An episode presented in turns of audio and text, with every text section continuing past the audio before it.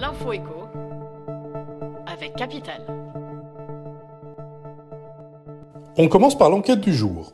Israël et la bande de Gaza sont de nouveau en guerre après le déclenchement samedi 7 octobre d'une offensive militaire surprise du Hamas, qui a tiré des milliers de roquettes et infiltré des combattants en territoire israélien. Beaucoup d'observateurs ont été surpris par l'envergure de l'offensive menée par le groupe palestinien, qui est pourtant sous le coup de sanctions internationales. À cet égard, Capital a enquêté sur les sources de financement du mouvement islamique. Plus d'infos sur notre site. On enchaîne avec la mauvaise nouvelle du jour. Les partenaires sociaux gestionnaires du régime de retraite complémentaire, Agir Carco, ont décidé de revaloriser les pensions par rapport à l'inflation jusqu'en 2026. Ainsi, la retraite complémentaire sera augmentée de 4,9% au 1er novembre. Mais cette hausse ne permet pas d'enrayer le mouvement de baisse des pensions constaté depuis de nombreuses années. La raison est technique et s'explique par le fonctionnement même de la retraite. Retrouvez notre analyse sur capital.fr.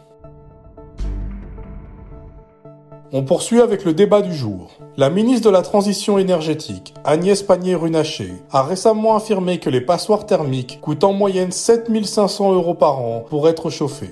Selon la ministre, les occupants des pires passoires thermiques associés à un diagnostic de performance énergétique G débourseraient donc en moyenne 625 euros par mois pour chauffer leur logement. Un budget mirobolant et surévalué, jugent les professionnels du secteur, qui mettent en avant la différence entre énergie primaire et énergie finale, ainsi que les habitudes de chauffage des locataires de passoires thermiques. On finit par l'info du jour. Les bailleurs respectent globalement de mieux en mieux l'encadrement des loyers, mais il reste des progrès à faire. Voilà ce que l'on peut retenir en résumé du troisième observatoire publié par la Fondation Abbé Pierre sur l'encadrement des loyers. Pour limiter l'inflation des loyers, plusieurs métropoles, dont Paris, ont mis en place un encadrement strict. Néanmoins, les plafonds maximums autorisés restent régulièrement dépassés par les bailleurs. Pour aider les locataires franciliens, Capital a établi une liste des villes et des arrondissements de la capitale où les locations se trouvent le plus fréquemment hors des clous. C'était l'info écho avec Capital.